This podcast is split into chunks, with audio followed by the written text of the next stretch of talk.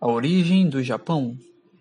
No Oriente, uma civilização se constituiu na antiguidade e se tornou fundamental para o desenvolvimento do mundo, o Japão. Geograficamente, o que conhecemos como Japão é na verdade um arquipélago composto de 4 mil ilhas, das quais 600 são habitadas. Apenas cinco dessas ilhas são grandes. Isso condicionou os japoneses à vida da pesca e da marinhagem. Os povos que formaram o Japão vieram da Coreia e da região sul da Ásia, chegando ao arquipélago japonês e expulsando os nativos. O fundador mítico do Império Japonês é Amaterasu, que também é conhecido como neto da deusa do Sol, que recebeu o título de Tenos, que também significa Rei Celeste, por volta de 660 a.C. Dimo Teno foi sagrado o primeiro imperador.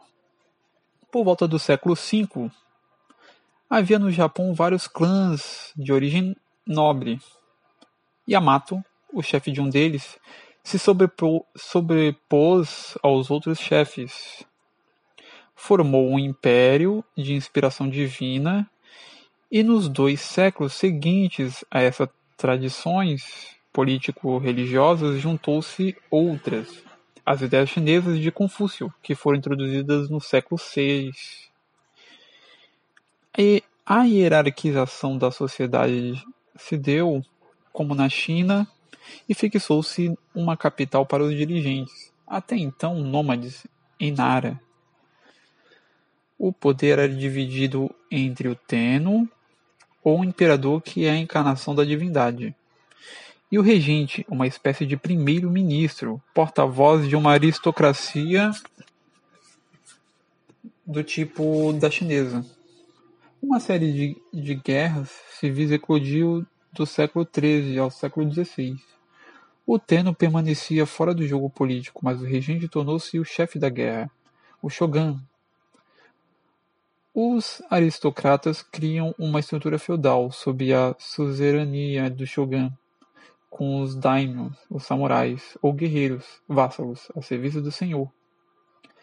No século XVII, uma nova dinastia de shoguns, os Tokugawa, se instalaram e governaram o país até 1668, criando uma barreira militar fechada ao mundo externo.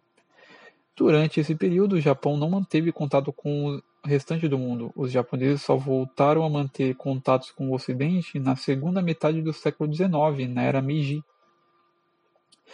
Os japoneses eram animistas, isto é, acreditavam na presença dos espíritos em toda parte. Esse corpo de crenças recebe o nome de Shinto, que significa o caminho dos espíritos. Ao lado do shintoísmo, o budismo, originário da Índia, mas introduzido no Japão por influência da China, tornou-se também uma religião japonesa, pois se modificou e assumiu novas características no arquipélago. Os jesuítas tentaram estabelecer lá a cultura católica ocidental, sendo expulsos apenas em 1640. Como aconteceu com a religião, a cultura japonesa japonesa foi bastante influenciada pela chinesa. Mas essa cultura possui aspectos muito particulares. Na literatura e no teatro criou-se o no, um tipo de drama de inspiração religiosa. Outro tipo de espetáculo é o kabuki, menos formal e mais movimentado que o no.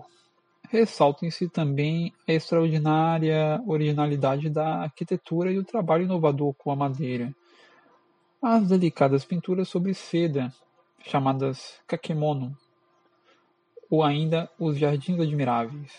Culturalmente, a China dominava o arquipélago japonês. Durante os séculos 7 e 12, o Japão assimilou essas importações e criou as suas tradições consolidadas no século 12 e 13.